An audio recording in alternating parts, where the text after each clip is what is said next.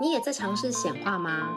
告诉你一个小秘密，在你写下你的显化清单时，开头不要写“我希望”或是“我想要”。如果你这样写的话，代表你觉得这件事很难发生，或者是你还有一种匮乏的感觉，觉得自己还没有。宇宙会回应你的频率。当你内在觉得这件事情不会发生的时候，它也就会回应你不会发生给你。